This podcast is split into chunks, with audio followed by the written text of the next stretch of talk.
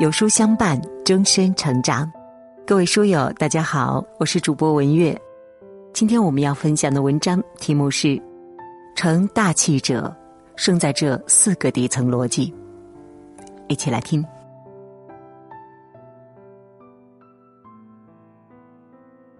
工作十五年之后，不经意回头一看，我发现曾经一起进入职场的同龄人，如今有了巨大的差距。当然，这个差距呢有先天因素的原因，比如部分人或出身好，含着金钥匙长大，或天赋异禀。那这个呢没有必要纠结，毕竟我们也不能回头再重新投一次胎。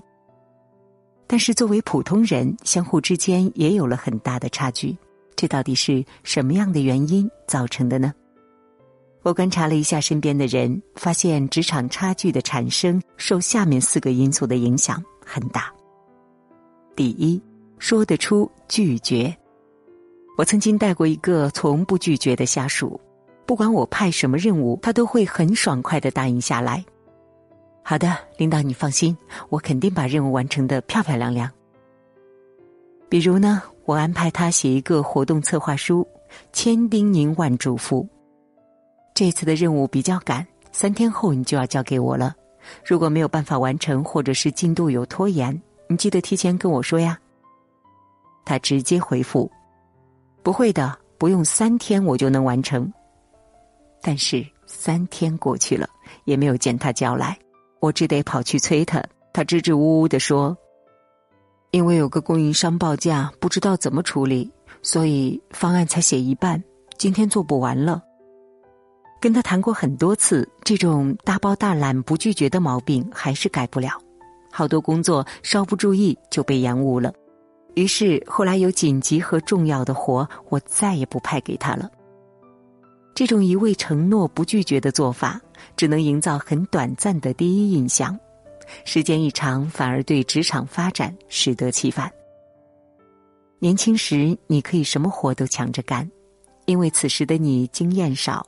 负责的事情重要度低，所以别人对你的宽容度会更高。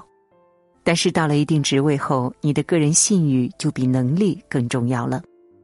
你每一次达不成的承诺，都是在降低老板对你的信任。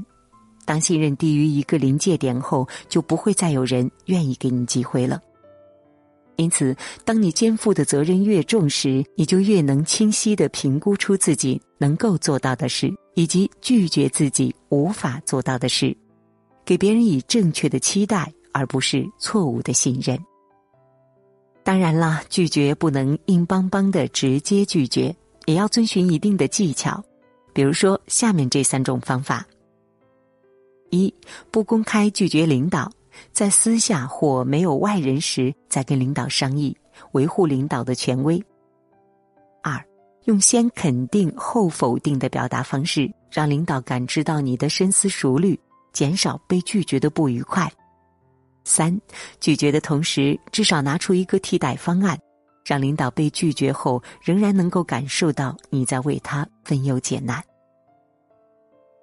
第二，付得出投资。我之前还在做营销管理时，手下曾带过好几个销售。其中最看好一位，想好好培养一年之后，从大客户经理提拔为销售总监，因为他很有销售天分。他最擅长的就是陌生客户公关，任何不好约、难沟通的客户，只要他去了，肯定能搞定合作意向。甚至有的客户不但签约，还跟他处成了好朋友。我想创造他升销售总监的机会。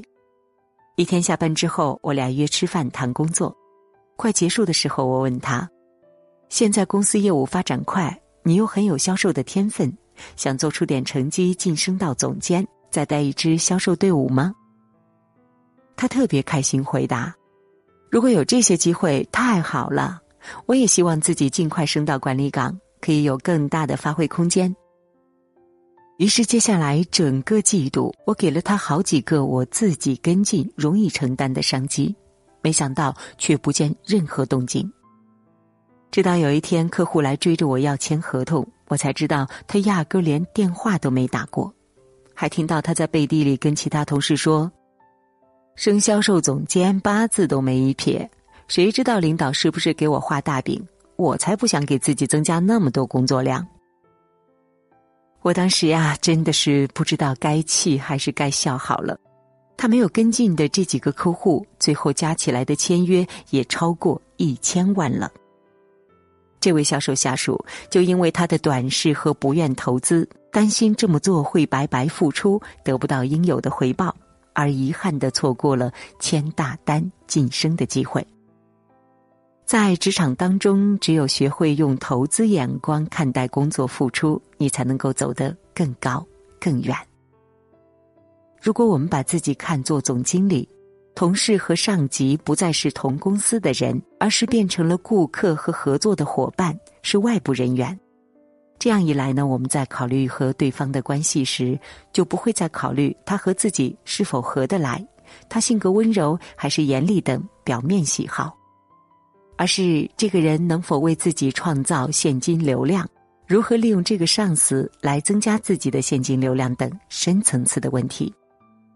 精准努力，立场不同，眼光不同，变成了总经理之后，你就会清楚，能为企业带来更多的经济价值，自然会被重用。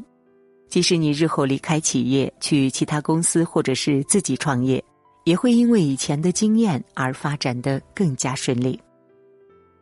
第三，控得住情绪。职场上专业能力强很重要。但情绪控制的能力也很重要，情绪是对专业能力的放大器或者是消减器。情绪控制的好，专业能力就可以被大大放大；情绪控制的不好，专业能力就会被极大消减，甚至会减为负分。可以说，你控制好情绪的速度，约等于你迈向成功的速度。我表弟大学毕业就进了银行体系，很爱钻研。聚会的时候，经常自豪的跟我们说：“我现在呀，是我们行最熟悉业务的，新来的同事都管我叫郭老师。”我们都挺为他开心的，估计今年晋升到经理是板上钉钉的事儿。可是没有想到，有一天周五来我家吃饭，他垂头丧气的说：“经理的岗位被其他同事顶掉了，我的群众投票不够他多，被刷下来了。”原来呀，表弟虽然业务能力强，但比较容易自傲。新来的同事们不熟悉业务时，确实会有求于他；但一旦等熟悉业务之后，就再也不怎么跟他交流了，因为他一个意见不合就会情绪激动，说话很冲，语出伤人。他这种不成熟的情绪控制力，基本将业务能力强的优势给抵消的一干二净。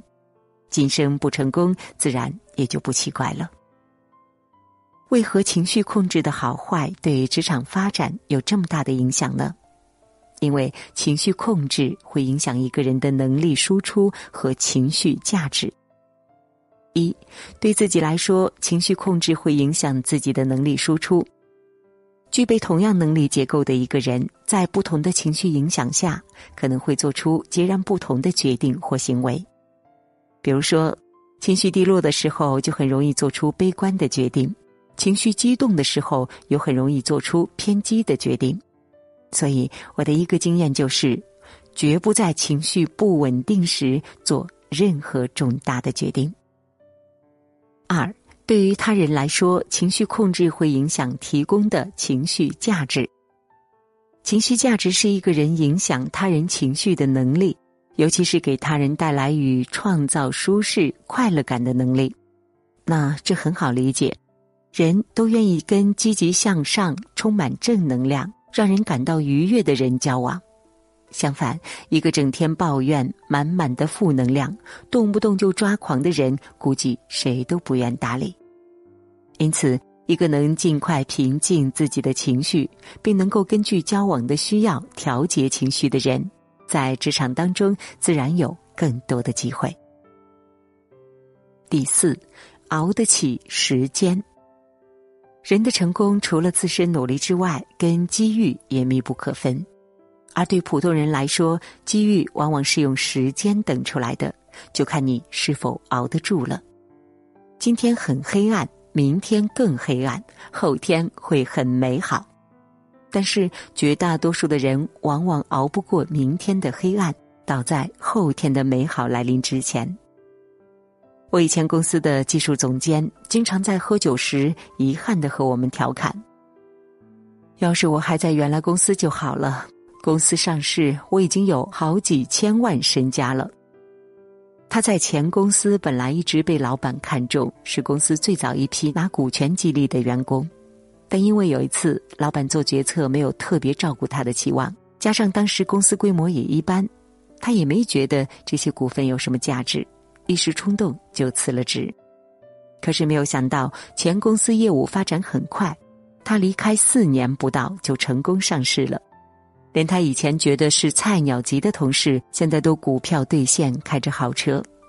他说：“肠子都悔青了，早知道再熬熬。”普通人因为没有什么家庭背景、资金积累，也没有什么很惊人的天赋，最大的倚仗之一就是靠时间来积累经验和财富资本。但在这个时间积累的过程当中呢，我们往往会遇到各种各样的考验。很多人在这些考验前会耐不住性子，结果就倒在了黎明前来临的那一刻。因此，要多点耐心，再忍一忍。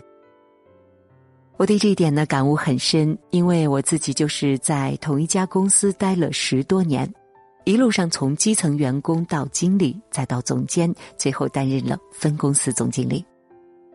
这个晋升路径呢，不是我有意设计出来的，而是一路从小员工熬成了公司最资深的员工之一，慢慢等到的机会。当然，中途也遇到了很多觉得不公平，或者是差点坚持不下去的事。比如说明明做的事比别人多，但拿到的钱却更少，等等，好几次也兴起过离职的念头。特别是担任经理期间，连新工作的 offer 都拿到了，后来一念之差留了下来，没过一年就升了总监。现在回过头来看呢，自己能够这么长时间熬下来，真是人生中最幸运的事情之一。影响职场发展的因素呢有很多，但就我个人的观察呢，这四个因素的影响很大，而且做到的难度也不大。如果你能够尝试去做一做的话，我相信你的职场发展肯定会比现在更好。一，说得出拒绝，既要听话认真执行任务，也要学会识别自己不应该接的任务，然后巧妙的拒绝。二，付得出投资，用投资的眼光看待工作付出，学会用利他的方式去创造更大价值，这样最后的结果必然是更利己。三，控得住情绪，学会控制自己的情绪，不在有情绪的时候做决策，并尽量给别人传递正向的情绪价值。四，熬得起时间。让自己多一点耐心，利用时间这个关键的竞争门槛，给自己熬出更多的积累和机会。